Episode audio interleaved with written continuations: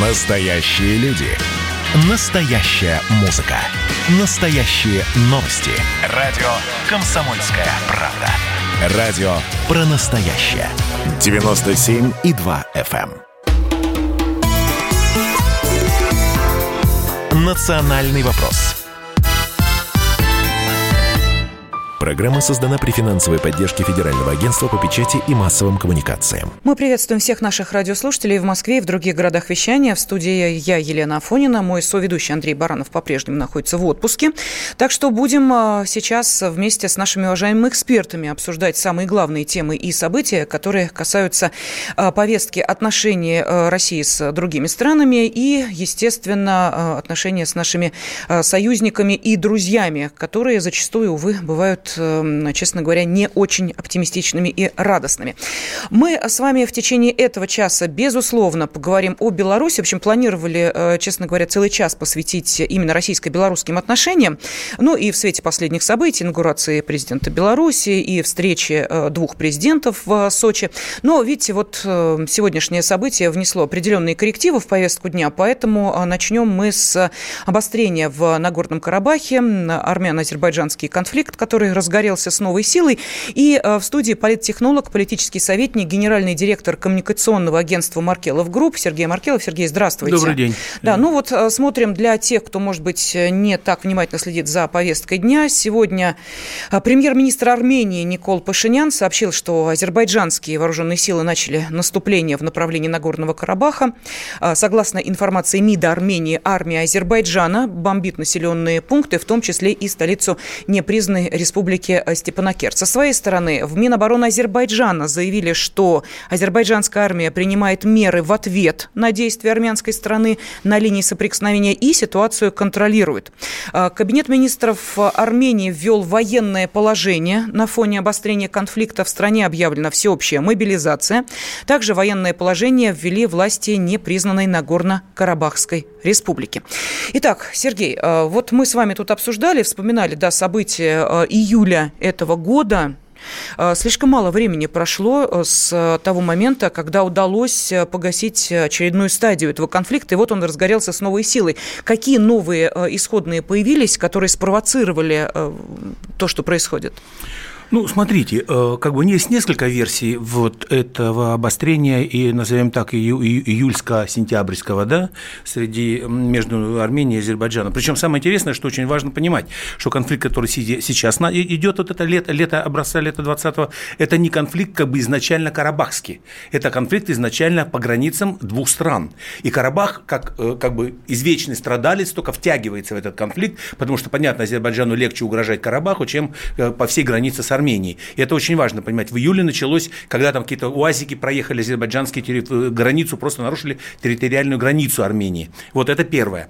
Второе, что э, сегодня э, как бы является таким вот, ну что ли, триггерами этой ситуации? Два, два, два эксперта отмечают э, триггера. Триггер первый – это, безусловно, тяжелейшее, если не сказать еще тяжелейшее, тяжелейшее состояние, внутреннее состояние обеих стран. И Азербайджана, и Армении. Я имею в виду эту многострадальную многострадальную ковид-инфекцию, которая до сих пор, да, которая до сих пор а, а, по-прежнему разрушает. Семь ключевых городов Армении находятся под закрытием. А, в Азербайджане тоже куча проблем. А, количество больных есть, растет и так далее, и так далее. То есть, другими словами, как ни странно, вот эта экономика разрушенная, которая разрушается, особенно Армения разрушается, э, разрушилась за, полгода ковид-инфекции, она явилась вот тем отчасти вот э, тем таким болезненным состоянием вот э, политиков, политики армян, армян, а, а, значит, э, руков... политического руководства Армении. То же самое в Азербайджане. Поэтому вот любая вспышка, любая машина, заехавшая на 100 метров, еще, скажем так, в условиях более-менее спокойных договоренностей между странами, стабильное состояние, она бы не так была, не всколыхнула бы вот эту историю. Это первое. То есть, условно говоря, а, всегда удобно начать конфликт стране, странам двум, если они понимают, что этот конфликт неким образом уведет население обеих стран от э, тяжелейшего экономического экономического э, положения и от всяких-всяких других бед в рамках объединения стран вокруг внешнего врага. Это такая политическая норма, не, не первое столетие используемая. И второе, это, безусловно, я называю, вот второй триггер для меня, как эксперта, он более интересен, более, более важен для анализа. Это то, что в любом тихом конфликте, а, в таком тихо зреющем, многолетнем, а это уже 30 лет конфликту идет э, Карабахскому, а, э, всегда очень важно, что, что меняется, что вдруг конфликт начинает вновь полыхать огнем.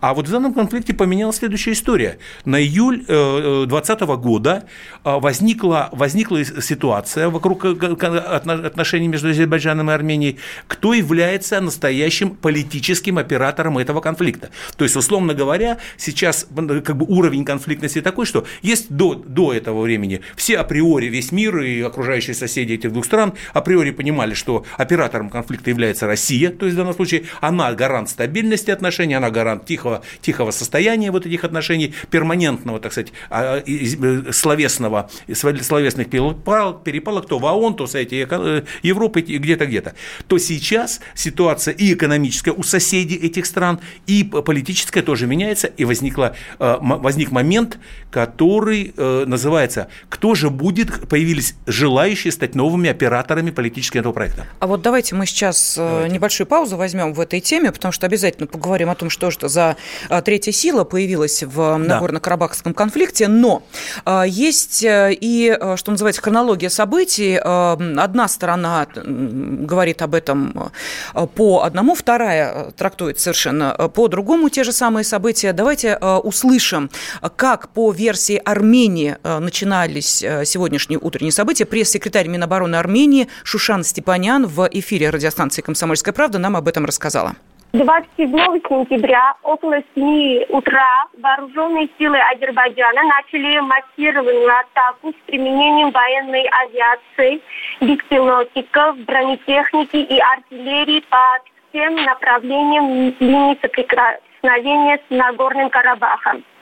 С раннего утра артиллерийскому и ракетному обстрелу подверглись не только военные объекты, но и мирные населенные пункты, в том числе город Степанакерт. В результате обстрелов населенных пунктов у нас э, есть жертвы среди мирного населения. В Мартунинском районе Нагорного Карабаха погибли как минимум два человека, женщина и ребенок есть раненые. Во многих населенных пунктах э, пострадала гражданская инфраструктура. Обстрелам подверглись даже школы, в том числе и в Степанакерте, что является беспрецедентным э, с прошлой эскалацией в апреле 2016 года. По последним данным, э, в результате наступления на разных участках линии соприкосновения азербайджанские ВЭС потеряли два вертолета, 14 беспилотников, а также понесли потери э, в бронетехнике и живой силе. У нас есть видеоматериалы, которые я опубликовала э, в своих социальных сетях, также э, на странице э, официальной странице Министерства обороны. Вы можете увидеть кадры наступательных действий. Э, там все четко видно, как танковые подразделения, живая сила движется к э, направлению линии соприкосновения. Это была Шушан Степанян, пресс-секретарь Минобороны Армении. Внимательно слушает наш разговор журналист и политолог Роман Агаев. Роман, здравствуйте. Здравствуйте. Здравствуйте. Пожалуйста, ваша э, версия того, что происходит сегодня. Друзья мои, я хотел бы, во-первых, всех вас предостеречь от антиазербайджанских заявлений. Ни в коем тем, образом, Роман. Нет, секунду, давайте.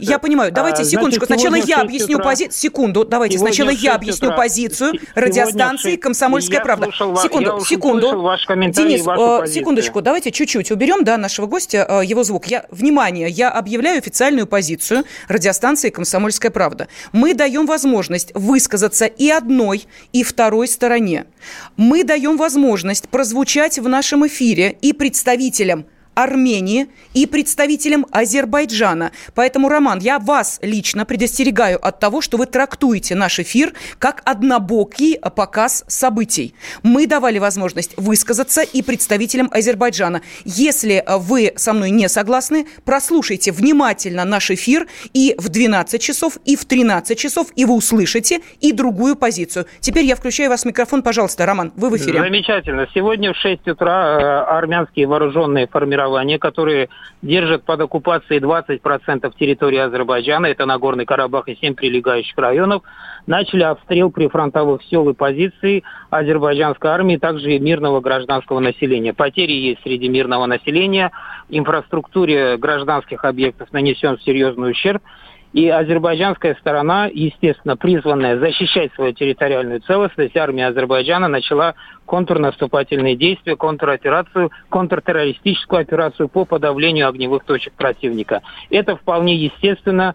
И Азербайджан, я процитирую блестящее выражение Ильхама Алиева, если армянский солдат не хочет умирать, зачем он находится на азербайджанской земле. Это, эти территории оккупированы для того, чтобы понять суть конфликта. Он очень прост, на самом деле ничего сложного здесь нет. Достаточно взглянуть на карту, достаточно с уважением, в том числе и российским представителям СМИ, с уважением отнестись прежде всего позиции Российской Федерации, официально признавшей территориальную целостность Азербайджана, и понять, в чем суть конфликта. Ведь э, сколько мы будем терпеть э, выходки этого оккупационного режима на азербайджанских землях, и достаточно сказать, что азербайджанская армия, слава богу, очень успешно проводит контроперацию. Роман, то есть вы видите э, несколько... только силовой вариант решения этого конфликта?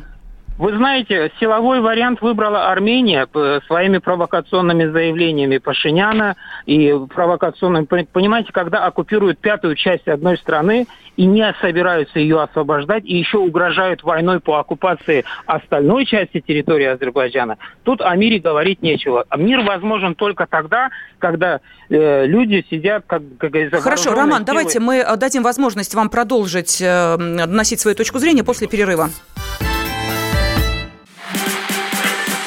И давайте мы сейчас э, проведем ну, достаточно объемную беседу про... О нашем будущем, в котором теперь возможно все.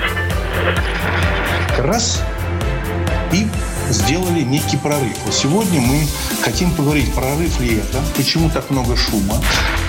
Вся страна слышала об этом. Есть те, кто смотрят в небо и мечтают о звездах. Комсомольская правда. Это радио.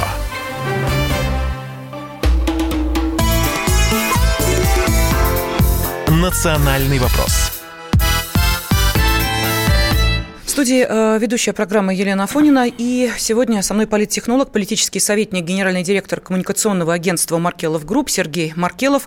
Э, мы обсуждаем э, очередную фазу разгоревшегося Нагорно-Карабахского конфликта. Азербайджан и Армения сейчас ведут достаточно серьезные действия и с одной, и с другой стороны. И с нами на связи журналист и политолог Роман Агеев. Роман, ну мы уходили на небольшой перерыв, да, что дало нам да. возможность сформулировать следующий вопрос вопрос для вас. Скажите, пожалуйста, мы это слышали уже и от э, представителей Армении, ну и в частности это подтверждают и независимые источники, назовем так, да, что Армения заинтересована в определенной трактовке, вы также в ней заинтересованы. Есть сторонние источники, которые сообщили о том, что в первые же моменты вот этого утреннего конфликта, который разгорелся сегодня, почему-то неожиданно э, практически в эпицентре событий оказались турецкие журналисты. Но Какое это, участие Турция принимает в этом конфликте? Ничего странного в этом нет. Турецкие СМИ, как и все остальные СМИ, также работают в зоне конфликта. И э, я хочу вам сказать, что вы понимаете, Елена, дело в том, что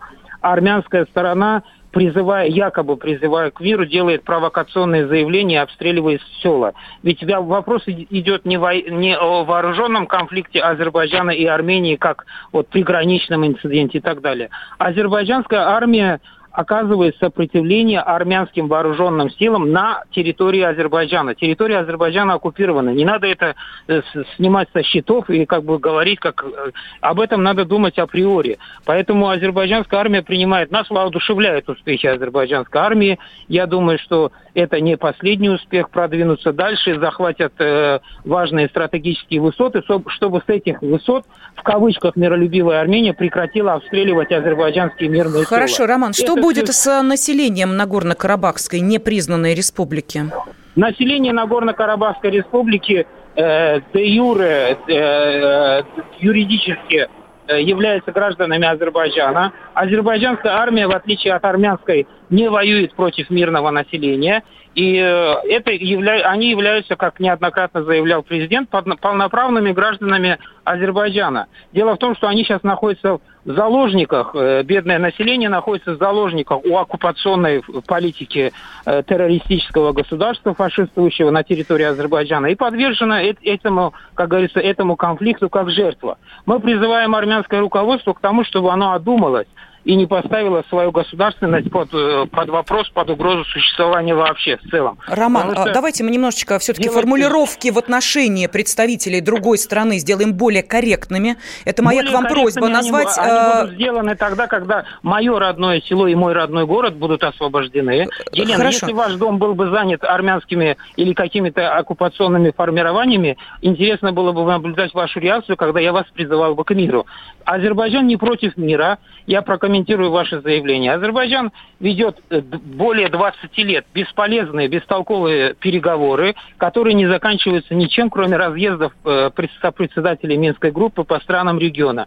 Денежки тратят, и ни одно азербайджанское село не было освобождено в результате дипломатических усилий, к сожалению. Хорошо, к сожалению, мы поняли. Великому. Спасибо большое. Журналист-политолог Роман Агаев был на связи с нашей студией. А, тем временем, согласно информации МИДа Армении, Именно армия Азербайджана бомбит населенные пункты, в том числе и столицу непризнанной республики Степанакерт. Со своей стороны Минобороны Азербайджана заявляет, что азербайджанская армия принимает меры в ответ на действия армянской стороны на линии соприкосновения и контролирует ситуацию. Итак, э, мы видим, достаточно эмоционально относятся к тому, что происходит. Это не случайно, потому что, вы правильно, Сергей, сказали, конфликт уже не одно десятилетие, разрешения на данный момент нет.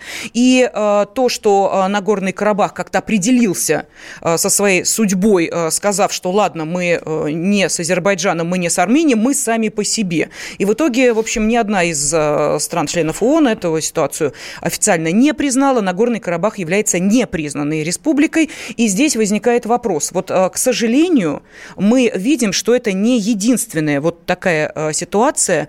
Вспоминали уже сегодня Приднестровье, вспоминали сегодня и Донбасс. Вот это свежая тема, которая появилась буквально 7 угу. лет назад.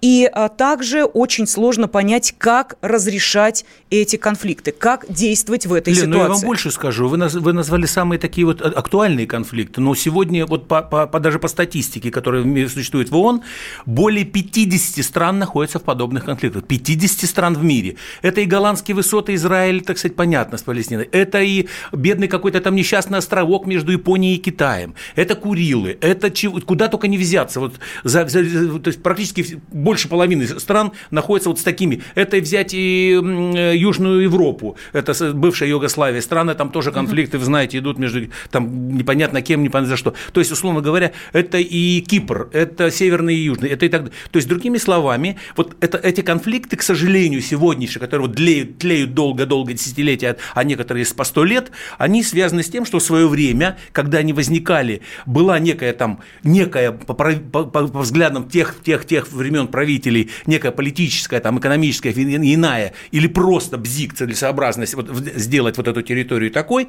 а в итоге сегодня, в 21 веке, мы имеем с вами 50 конфликтов э, медленно тлеющих. Основа этих конфликтов всех одна и та же. Вот уберите страны, потому что основа простая. Культурно-исторические корни, которые натыкаются на современные э, законы, которые существуют в мире, а именно закон на право нации на самоопределение и закон о государственных границах. Все. И вот поэтому соединить, почему вы правильно сказали в подводке, что, что не эти конфликты на словах, и как человек сказал с Азербайджана, не решаются никакими переговорами, да потому что исторически культурные это, значит, э, темы никак не соединить с, угу. с законодательными базами сегодняшними принятыми в мире. Вот и все. Поэтому получается, либо один становится агрессором, а другой защищается, либо другой и обвиняют друг друга в агрессии. Понятно, что сейчас будут гибнуть люди и мирные, и на той, и на другой стороне. Это очевидно. Не, нельзя сказать, что Азербайджан обладает высокоточным оружием и будет стрелять только по военным базам, так сказать, как и Армения. Поэтому, но Суть этих конфликтов, эти конфликты, единственный способ сдвигать эти конфликты в сторону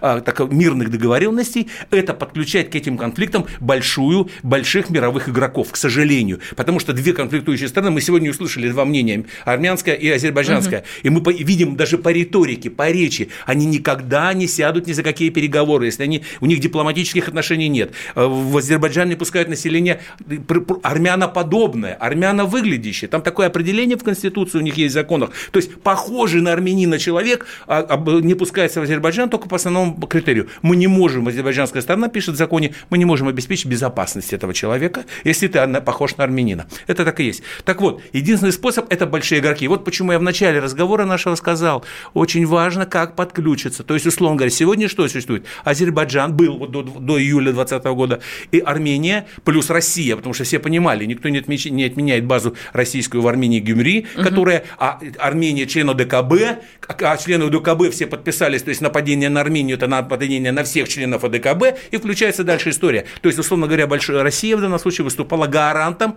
что Армения маленькая, которая в три раза и по населению, и по ВВП проигрывает Азербайджан. То есть, захотел бы Азербайджан вот, локализовать конфликт между собой и Арменией, уверяю вас, он победил очень быстрой стороной. Да, сейчас с нами на связи член экспертно-консультативного совета при Комитете Государственной Думы по делам СНГ, Евразийской интеграции и связям с отечественниками Николай Калмыков. Николай Николаевич, здравствуйте. Здравствуйте. Здравствуйте. Э, вы э, видите какое-то более-менее приемлемое для э, двух непримиримых сторон решение этого конфликта? А, приемлемое для обеих сторон решений не вижу ни я, ни большинство экспертов, если честно. Угу. А вот приемлемое для окружающей реальности, для жизни людей, для минимальной безопасности, скорее всего, конечно, нужно в данном случае осуществлять консолидированное внешнее э, политическое воздействие, то, чтобы обе страны э, вышли на действительно реальное создание демилитаризированной зоны, э, при том намного шире, чем сейчас это все происходит, и с, полным, с полной ликвидацией вооружения на приграничных территориях. Хотя друг другу условно могут уже, пожалуйста, хотя бы безопасно. А вот танки, э, тяжелое вооружение, артиллерию любыми способами под э, дабы не происходило жертв как э, среди военных, так и в первую очередь среди гражданского населения, которое страдает в этом случае больше всего.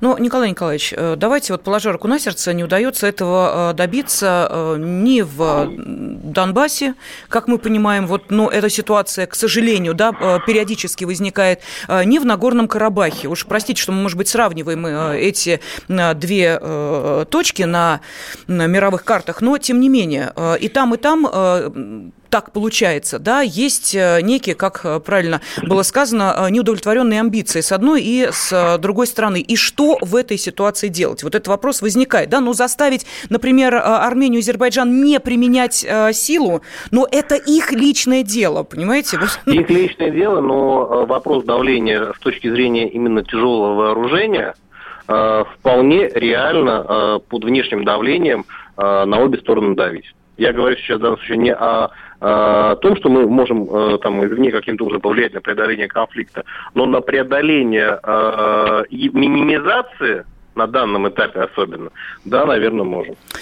Спасибо. На связи с нами был член экспертно-консультативного совета при Комитете Государственной Думы по делам СНГ, Евразийской интеграции и связям с отечественниками Николай Калмыков. Но, собственно, вот на такое развитие событий сейчас делают ставку и в российском МИДе, а, потому что эм, Лавров уже побеседовал со своим э, коллегой да, из Армении и э, из Азербайджана. И, насколько я понимаю, вот сейчас на этой стадии взаимоотношений диалог диалог ведется. МИД Турции подчеркнул необходимость скорейшего прекращения огня и стабилизации ситуации на линии соприкосновения в Карабахе. Э, вот такое заявление тоже поступило. Так что все говорят о мире. Единственный э, вопрос, э, если мир будет достигнут, то надолго ли он сохранится? Ну, а мы не оставляем эту тему и обязательно продолжим следить за событиями в Нагорном Карабахе. Национальный вопрос. 2020 год перевернул жизнь каждого. Что будет дальше, не знает никто. Мы не предсказываем, мы предупреждаем. Будущее может оказаться гораздо более опасным, чем настоящее. И все эти угрозы человечества прямо сейчас создает своими руками. Премьера на радио «Комсомольская правда». Слушайте новый проект «Мир дикого будущего». 10 фантастических аудиорассказов. 10 предупреждений о том, в каком мире мы можем проснуться уже завтра. С 14 сентября в 22.00 по московскому времени.